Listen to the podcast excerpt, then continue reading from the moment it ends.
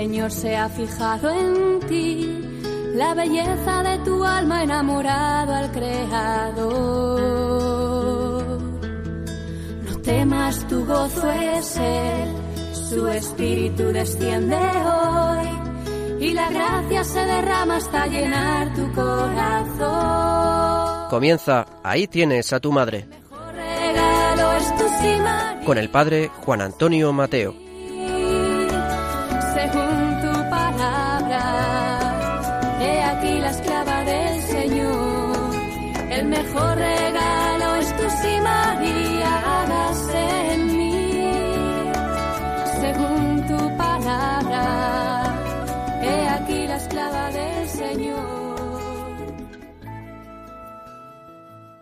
Muy queridos amigos y oyentes de este programa de Radio María, especialmente dedicado a la Virgen.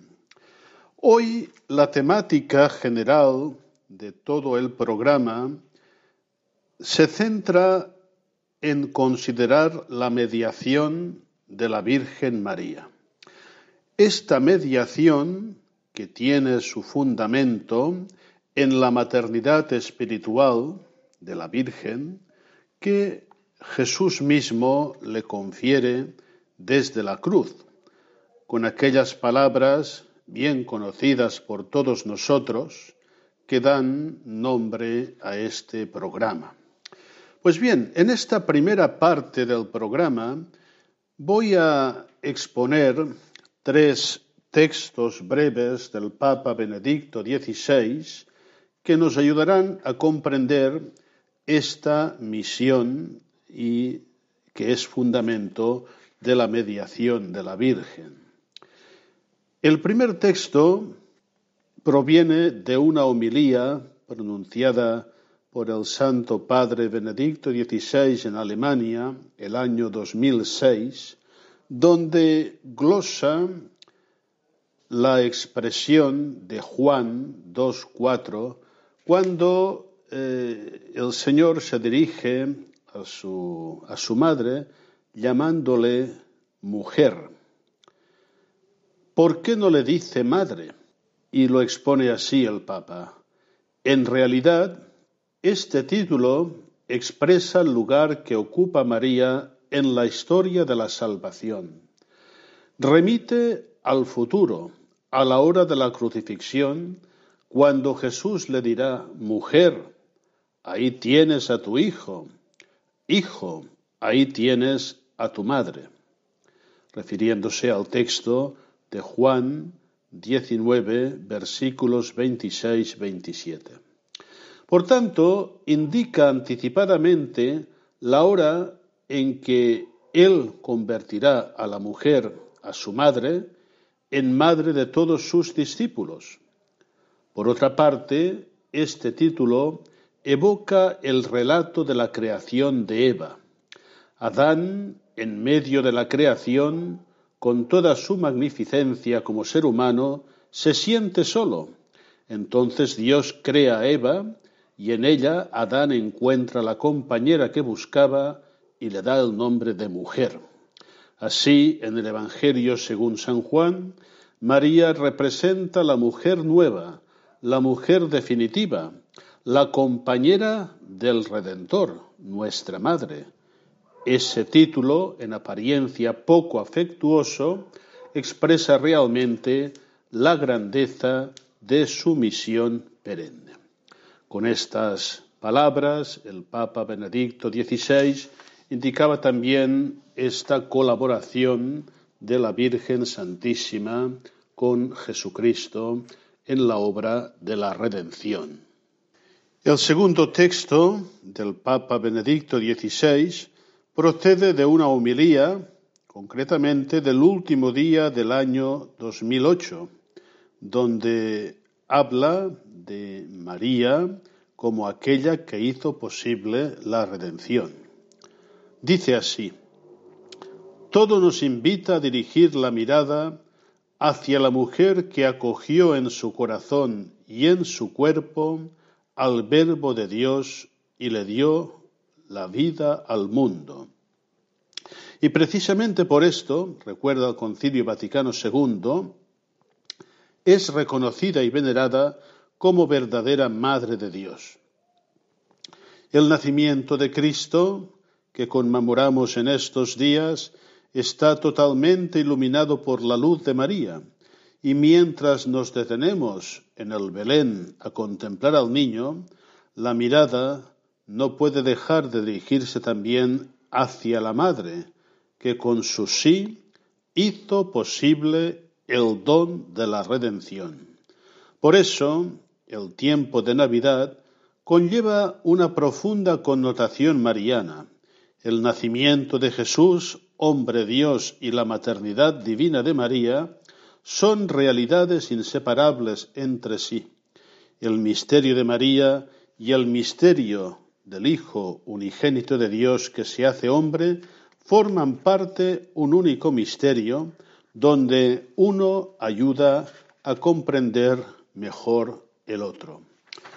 Las palabras del Papa Benedicto XVI también nos recuerdan aquellas palabras de San Pablo VI cuando en aquella famosa, célebre profesión de fe, el credo del pueblo de Dios, afirmaba de la Virgen María que ella está íntimamente unida a Cristo en los misterios de la encarnación y de la redención, es decir, de la totalidad de la persona y de la obra de Cristo. Aquí vemos, pues, los fundamentos de la acción que la Virgen María, por designio divino, realizará también en el tiempo de la Iglesia. Vamos a ver ahora un texto donde el Papa Benedicto nos presenta la mediación de María en favor de los hombres, un texto muy conocido por todos nosotros, el episodio de las bodas de Caná.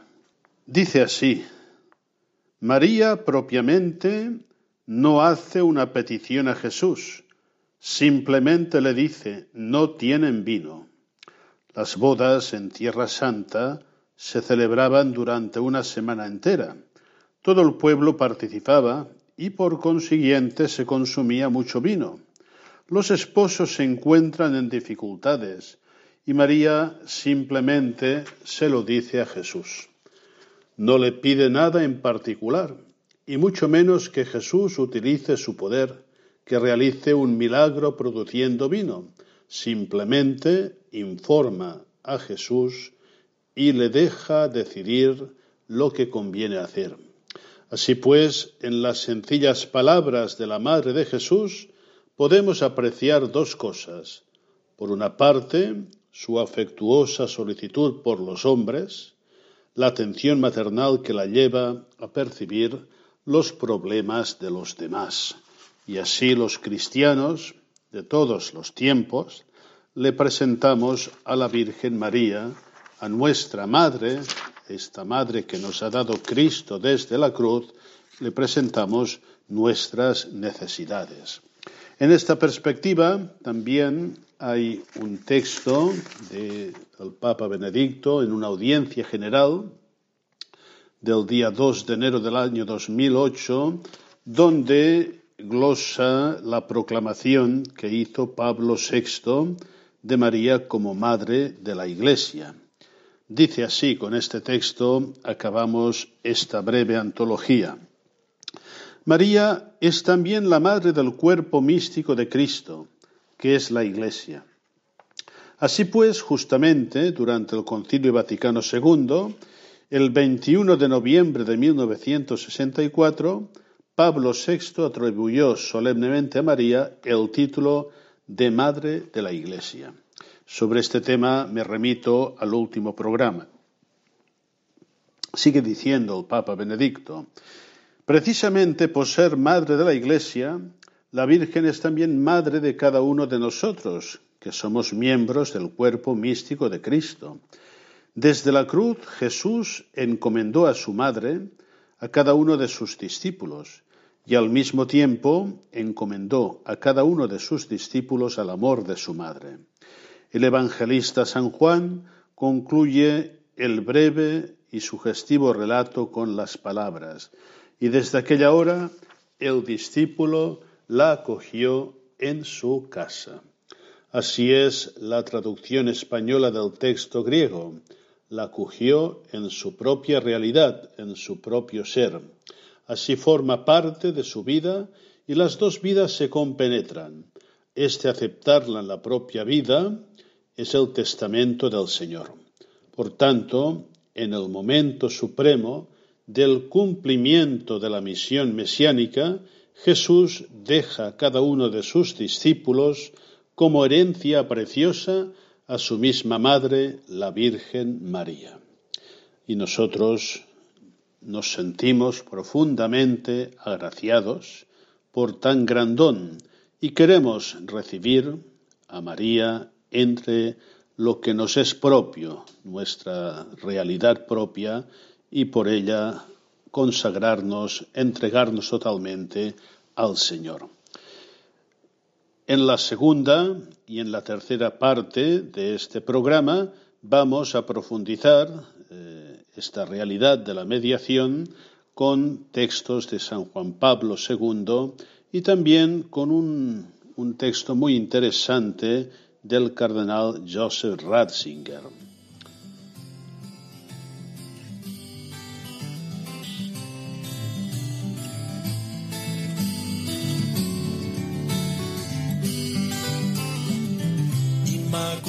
Virgen en el cielo, celebran hoy tu santa concepción. Inmaculada Reina, desde el suelo, levantamos las voces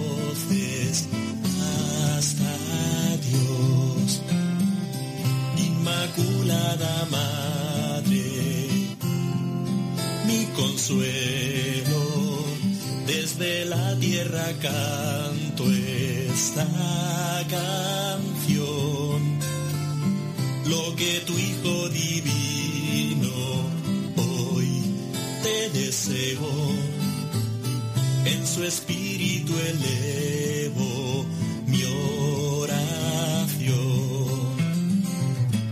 Eres la toda santa, la madre del Señor. Eres la inmaculada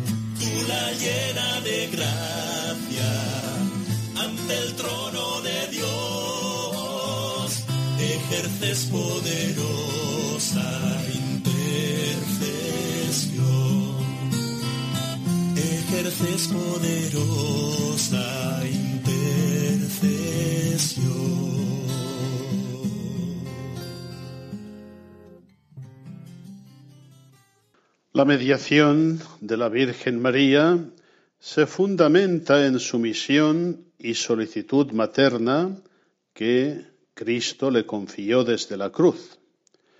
Ahora vamos a escuchar unas catequesis de San Juan Pablo II que nos ayudarán a profundizar en este mismo tema para que nuestra devoción a la Virgen tenga un sólido fundamento. Vamos a escuchar con mucha atención estas catequesis de San Juan Pablo II que nos ofrece nuestra colaboradora Pilar, monja jerónima de Refet. María Mediadora. María es Madre de la Humanidad en el orden de la gracia. El Concilio Vaticano II destaca este papel de María, vinculándolo a su cooperación en la redención de Cristo. Ella, por decisión de la divina providencia, fue en la tierra la excelsa madre del divino Redentor, la compañera más generosa de todas y la humilde esclava del Señor. Lumen Gentium 61. Con estas afirmaciones, la Constitución Lumen Gentium pretende poner de relieve, como se merece, el hecho de que la Virgen estuvo asociada íntimamente a la obra redentora de Cristo, haciéndose la compañera del Salvador más generosa de todas. A través de los gestos de cada madre, desde los más sencillos hasta los más arduos, María coopera libremente en la obra de la salvación de la humanidad, en profunda y constante sintonía con su divino Hijo. El concilio pone de relieve también que la cooperación de María estuvo animada por las virtudes evangélicas de la obediencia, la fe, la esperanza y la caridad, y se realizó bajo el influjo del Espíritu Santo.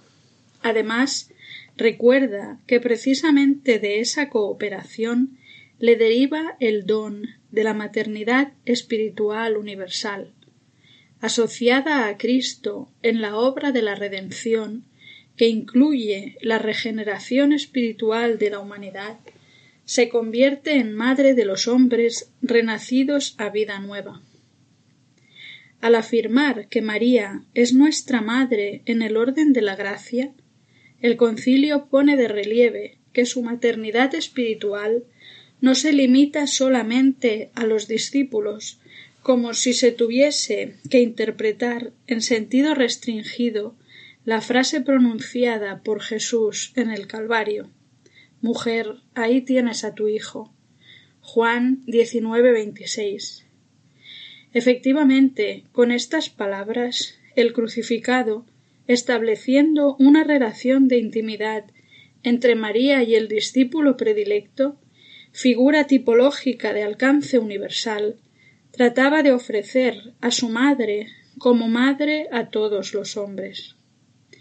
Por otra parte, la eficacia universal del sacrificio redentor y la cooperación consciente de María en el ofrecimiento sacrificial de Cristo no tolera una limitación de su amor materno. Esta misión materna universal de María se ejerce en el contexto de su singular relación con la Iglesia. Con su solicitud hacia todo lo cristiano, más aún hacia toda criatura humana, ella guía la fe de la Iglesia hacia una acogida cada vez más profunda de la palabra de Dios, sosteniendo su esperanza, animando su caridad y su comunión fraterna, y alentando su dinamismo apostólico. María, durante su vida terrena, manifestó su maternidad espiritual hacia la Iglesia por un tiempo muy breve. Sin embargo, esta función suya asumió todo su valor después de la Asunción y está destinada a prolongarse en los siglos hasta el fin del mundo. El concilio afirma expresamente esta maternidad de María perdura sin cesar en la economía de la gracia, desde el consentimiento que dio fielmente en la Anunciación y que mantuvo sin vacilar al pie de la cruz hasta la realización plena y definitiva de todos los escogidos. Lumen Gentium 62. Ella, tras entrar en el reino eterno del Padre, estando más cerca de su divino Hijo y por tanto de todos nosotros, puede ejercer en el Espíritu de manera más eficaz la función de intercesión materna que le ha confiado la divina providencia. El Padre ha querido poner a María cerca de Cristo y en comunión con Él, que puede salvar perfectamente a los que por Él se llegan a Dios, ya que está siempre vivo para interceder en su favor. A la intercesión sacerdotal del Redentor ha querido unir la intercesión maternal de la Virgen. Es una función que ella ejerce en beneficio de quienes están en peligro y tienen necesidad de favores temporales, y sobre todo de la salvación eterna. Con su amor de madre, cuida de los hermanos de su Hijo que todavía peregrinan y viven entre angustias y peligros hasta que lleguen a la patria feliz. Por eso, la Santísima Virgen es invocada en la Iglesia con los títulos de abogada, auxiliadora, socorro, mediadora. Lumen Gentium 62. Estos apelativos, sugeridos por la fe del pueblo cristiano, ayudan a comprender mejor la naturaleza de la intervención de la Madre del Señor en la vida de la Iglesia y de cada uno de sus fieles. El título de abogada se remonta a San Ireneo, tratando de la desobediencia de Eva y de la obediencia de María, afirma que en el momento de la Anunciación la Virgen María se convierte en abogada de Eva. Efectivamente, con su sí defendió y liberó a la progenitora de las consecuencias de su desobediencia, convirtiéndose en causa de salvación para ella y para todo el género humano.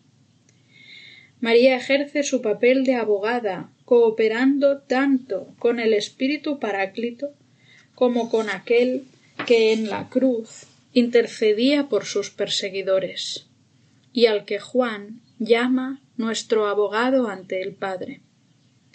Como madre, ella defiende a sus hijos y los protege de los daños causados por sus mismas culpas. Los cristianos invocan a María como auxiliadora, reconociendo su amor materno, que ve las necesidades de sus hijos y está dispuesta a intervenir en su ayuda, sobre todo cuando está en juego la salvación eterna. La convicción de que María está cerca de cuantos sufren o se hallan en situaciones de peligro grave ha llevado a los fieles a invocarla como socorro. La misma confiada certeza se expresa en la más antigua oración mariana con las palabras Bajo tu amparo nos acogemos, Santa Madre de Dios. No deseches las súplicas que te dirigimos en nuestras necesidades, antes bien, líbranos siempre de todo peligro, oh Virgen gloriosa y bendita. Como mediadora maternal, María presenta a Cristo nuestros deseos, nuestras súplicas, y nos transmite los dones divinos, intercediendo continuamente en nuestro favor. Entre los títulos atribuidos a María en el culto de la Iglesia, el capítulo ocho de la Lumen Gentium recuerda el de mediadora. Aunque algunos padres conciliares no compartían plenamente esa elección, este apelativo fue incluido en la constitución dogmática sobre la Iglesia, confirmando el valor de la verdad que expresa. Ahora bien, se tuvo cuidado de no vincularlo a ninguna teología de la mediación, sino sólo de enumerarlo entre los demás títulos que se le reconocían a María. Por lo demás, el texto conciliar ya refiere el contenido del título de mediadora cuando afirma que María continúa procurándonos con su múltiple intercesión los dones de la salvación eterna, Lumen Gentium 62.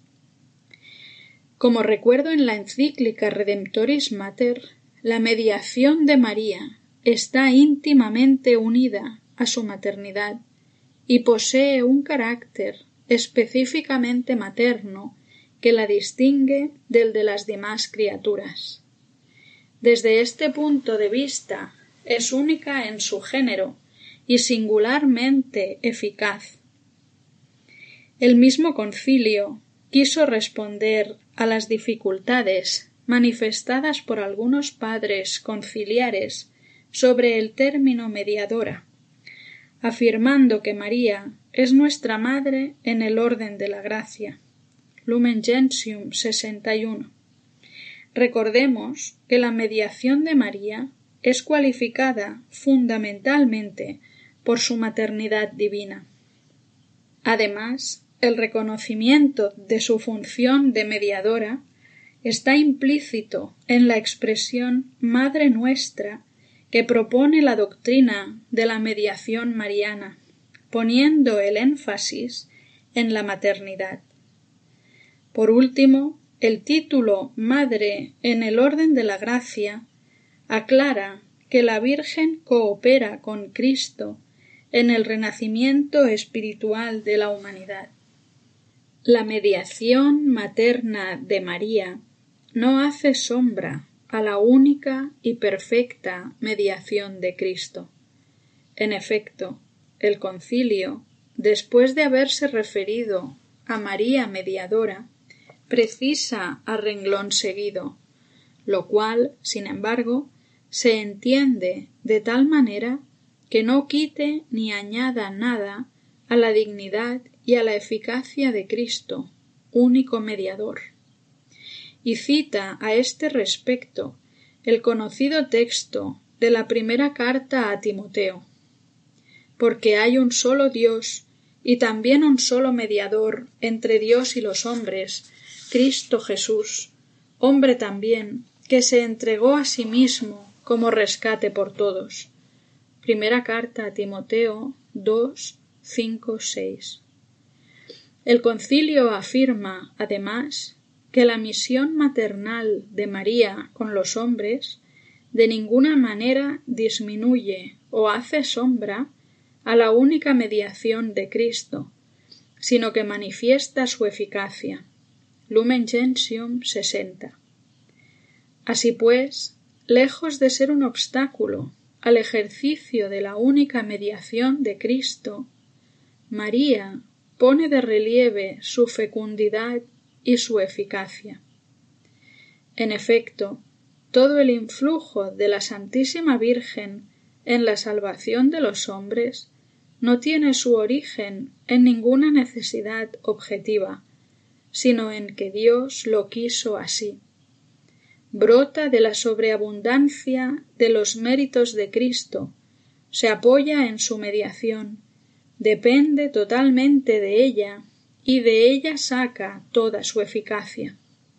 De Cristo deriva el valor de la mediación de María y por consiguiente el influjo saludable de la Santísima Virgen favorece y de ninguna manera impide la unión inmediata de los creyentes con Cristo.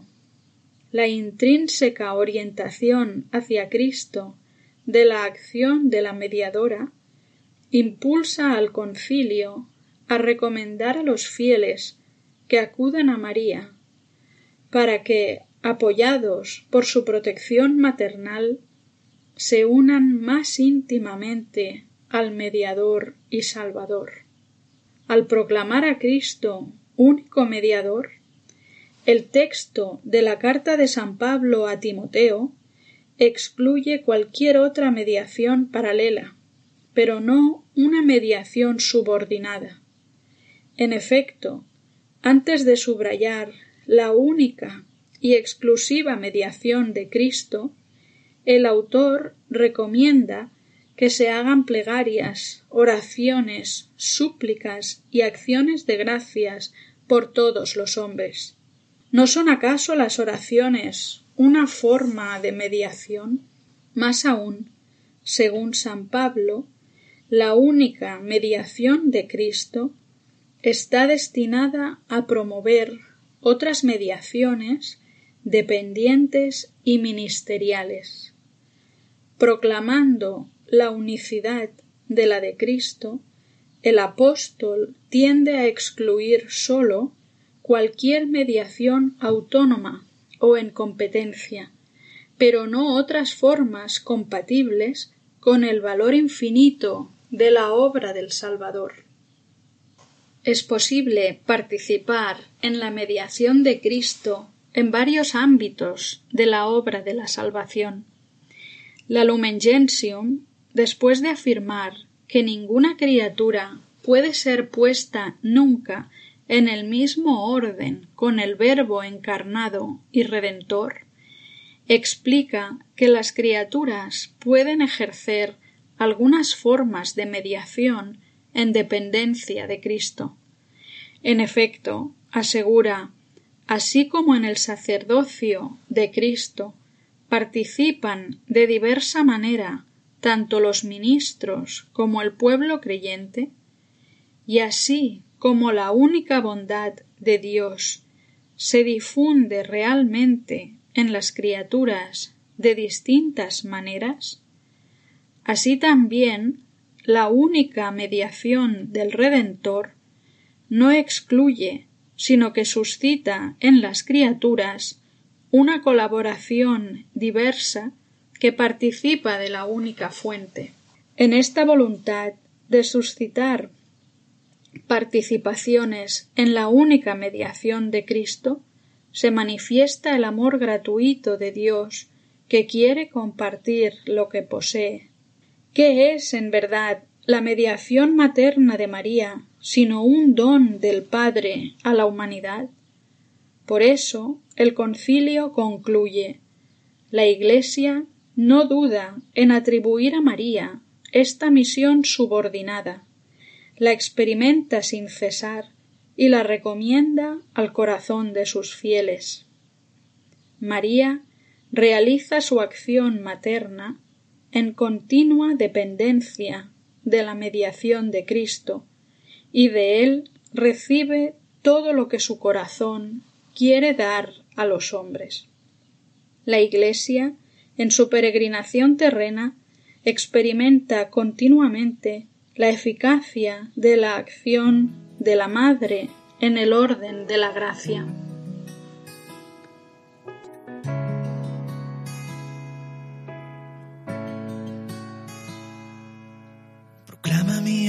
la grandeza de Dios, se alegra mi espíritu en Dios mi Salvador, porque ha mirado mi humillación.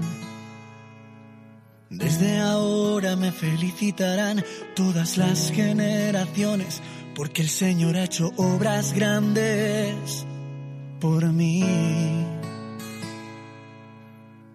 Su nombre es santo y su misericordia llega a sus fieles de generación en generación.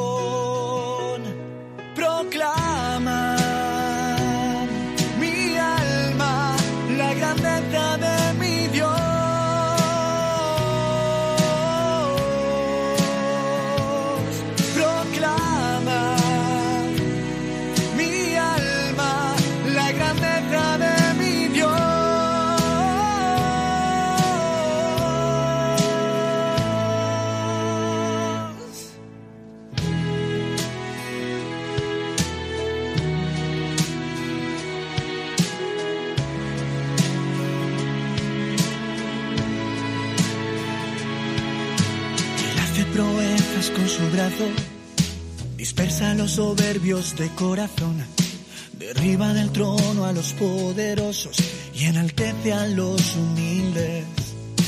A los hambrientos los colma de bienes, a los ricos despide vacíos.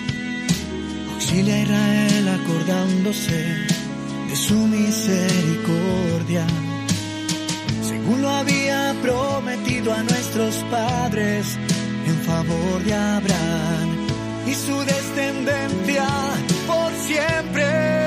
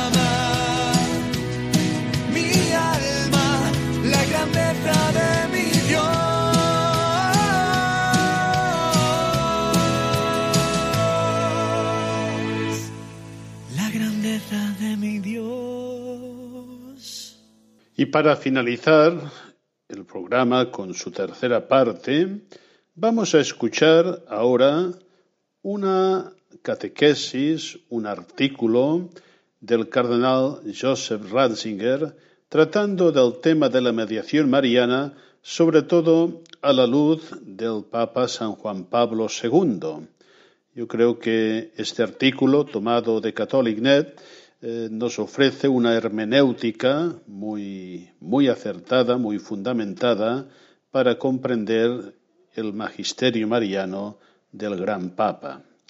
Nos ofrece esta lectura pausada nuestro colaborador Alfredo Yaí del Principado de Andorra. Vamos a escuchar con mucha atención. La mediación de María. Acerca de la mediación de María desarrollada en Redemptoris Mater por el cardenal Joseph Ratzinger. La doctrina de la mediación de María. El Papa desarrolla este tema muy ampliamente en su encíclica Redemptoris Mater. Sin duda, este es el punto en el que se concentrarán más la discusión teológica y la ecuménica. Es verdad que ya en el Concilio Vaticano II mencionó también el título mediadora y habló de hecho de la mediación de María, pero este tema nunca se había expuesto hasta ahora en documentos magisteriales de forma tan amplia. La encíclica no va de hecho más allá del concilio, cuya terminología hace suya, pero ahonda los planteamientos de éste y les da con ello nuevo peso para la teología y la piedad. Ante todo, quisiera aclarar brevemente los conceptos con los que el Papa delimita teológicamente la idea de la mediación y previene contra malentendidos. Sólo entonces se podrá comprender también convenientemente su intención positiva. El Santo Padre subraya con mucha insistencia la mediación de Jesucristo, pero esta unicidad no es exclusiva, sino inclusiva, es decir, posibilita formas de participación. Dicho de otro modo, la unicidad de Cristo no borra el ser para los demás y con los demás de los hombres ante Dios. En la comunión con Jesucristo, todos ellos pueden ser, de múltiples maneras, mediadores de Dios unos para otros. Estos son hechos simples de nuestra experiencia cotidiana, pues nadie cree solo. Todos vivimos, también en nuestra fe, de mediaciones humanas. Ninguna de ellas bastaría por sí misma para tender el puente hasta Dios, porque ningún ser humano puede asumir por su cuenta una garantía absoluta de la existencia de Dios y de su cercanía pero en la comunión con aquel que es en persona dicha cercanía, los hombres pueden ser mediadores los unos para los otros, y de hecho lo son. Con ello, primeramente, la posibilidad y frontera de la mediación queda delimitada de forma universal en la coordinación con Cristo. A partir de allí, desarrolla el Papa su terminología. La mediación de María se funda sobre la participación en la función mediadora de Cristo. Comparada con esta, es un servicio en subordinación. Estos conceptos están tomados del concilio, lo mismo que la siguiente frase. Esta tarea fluye de la sobreabundancia de los méritos de Cristo, se apoya en su mediación, depende completamente de ella y de ella toma su eficacia. La mediación de María se realiza, por consiguiente, en forma de intercesión. Todo lo dicho hasta aquí vale para María lo mismo que para toda la colaboración humana en la mediación de Cristo. En todo ello, por tanto, la mediación de María no se diferencia de la de otros seres humanos, pero el Papa no se queda allí. Aun cuando la mediación de María está en la línea de la colaboración creatural con la obra del Redentor, es portadora, no obstante, del carácter de lo extraordinario. Llega de manera singular más allá de la forma de mediación fundamentalmente posible para todo ser humano en la comunión de los santos. La encíclica desarrolla también esta idea en estrecha conexión con el texto bíblico. El Papa pone de manifiesto una primera noción de la especial forma de mediación de María en una detenida meditación del milagro de Caná, en la que la intervención de María hace que Cristo anticipe ya entonces en el signo su hora futura, como sucede continuamente en los signos de la Iglesia, en sus sacramentos.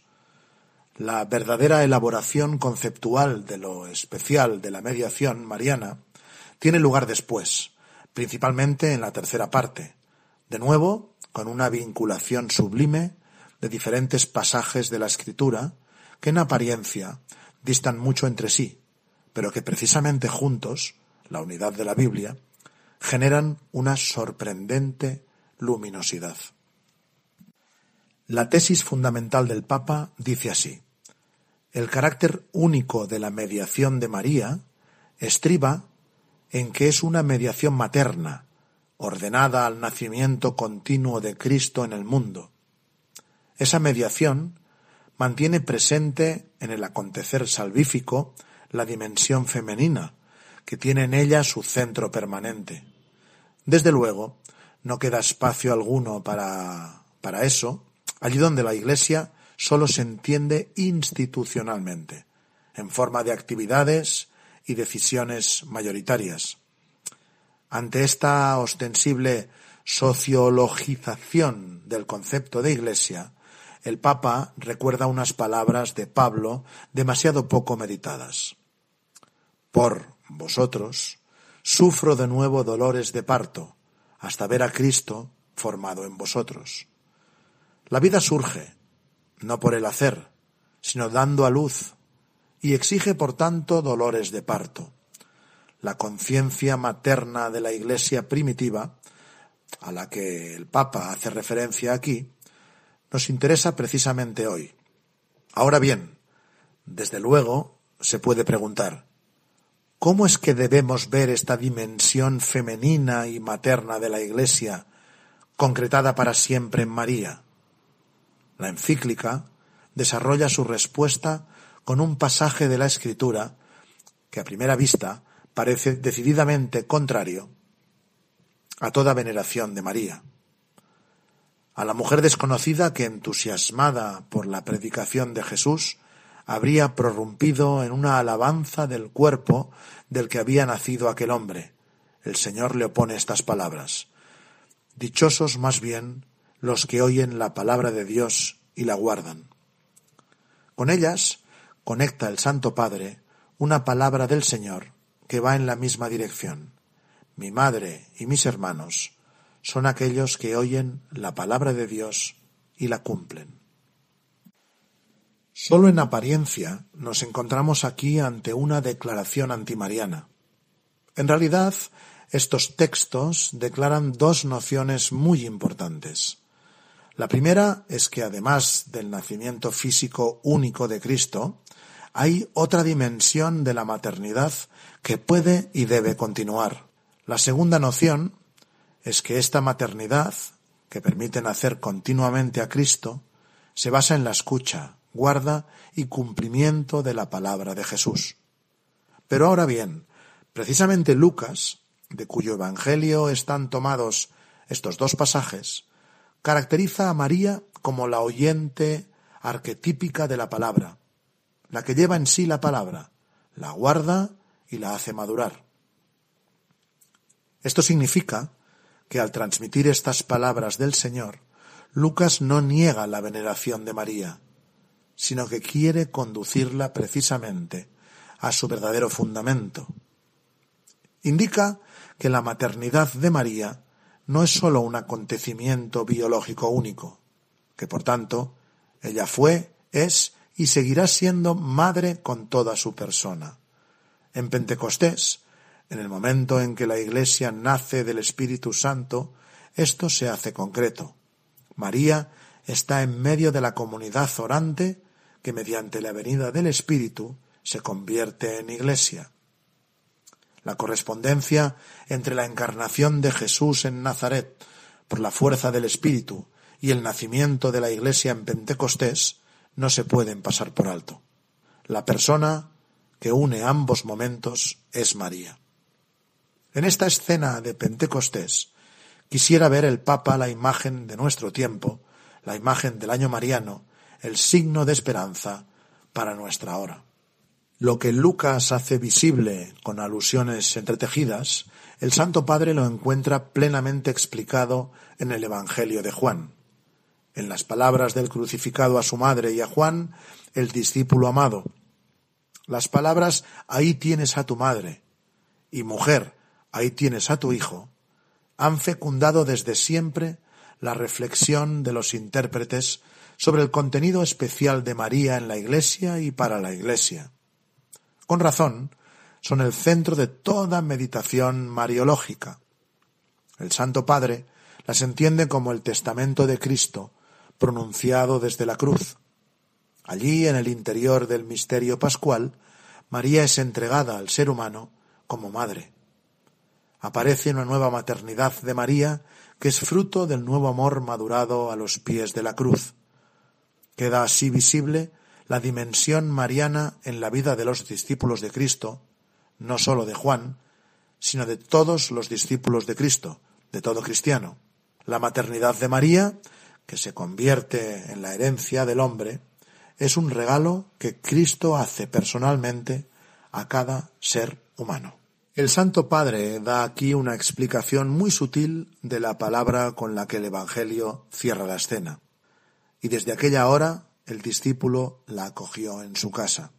Esta es la traducción a la que estamos habituados, pero la profundidad del acontecimiento, así lo acentúa el Papa, sólo se pone de manifiesto cuando traducimos de forma totalmente literal. Entonces el texto dice en realidad, Él la acogió dentro de lo suyo. Para el Santo Padre, esto significa una relación absolutamente personal entre el discípulo, todo discípulo, y María.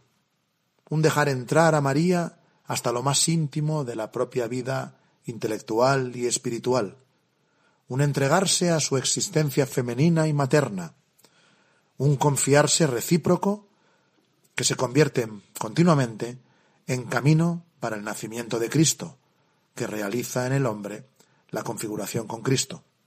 Así, no obstante, el cometido mariano arroja luz sobre la figura de la mujer en general, sobre la dimensión de lo femenino y el cometido especial de la mujer en la Iglesia.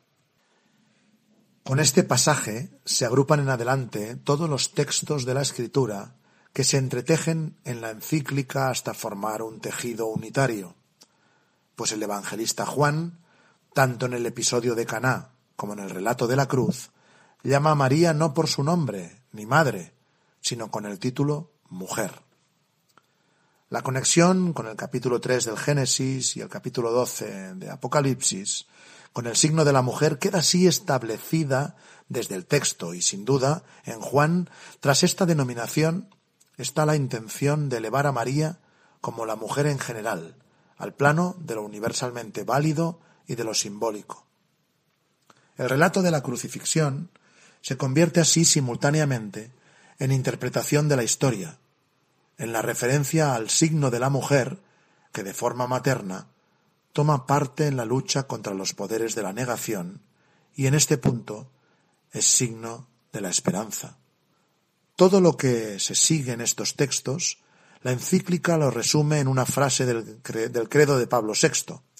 Creemos que la Santísima Madre de Dios, la nueva Eva, Madre de la Iglesia, prolonga en el cielo su tarea materna en favor de los miembros de Cristo, cooperando en el nacimiento y fomento de la vida divina en las almas de los redimidos. Ya llegó el momento de despedirnos, queridos amigos. Espero que el programa haya sido de vuestro agrado y sobre todo que sea muy provechoso para fortalecer nuestra devoción a la Virgen María. Hoy, de la mano de grandes maestros, como el Papa Benedicto y San Juan Pablo II, hemos profundizado en un tema muy importante, el tema de la mediación mariana. Agradezco de corazón vuestra atención y también doy las gracias a todos los colaboradores que hacen posible este programa, a Pilar, Alfredo y, como no, a Guadalupe con su excelente montaje. Que todo sea para gloria de la Virgen María y para nuestra salvación.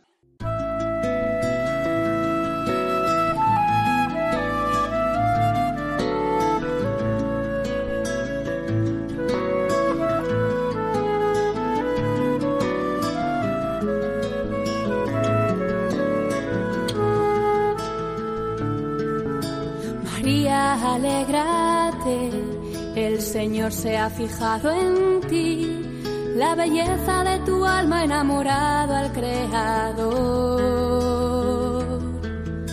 No temas, tu gozo es Él, su espíritu desciende hoy y la gracia se derrama hasta llenar tu corazón. Han escuchado Ahí tienes a tu madre, El mejor regalo con el padre Juan Antonio Mateo.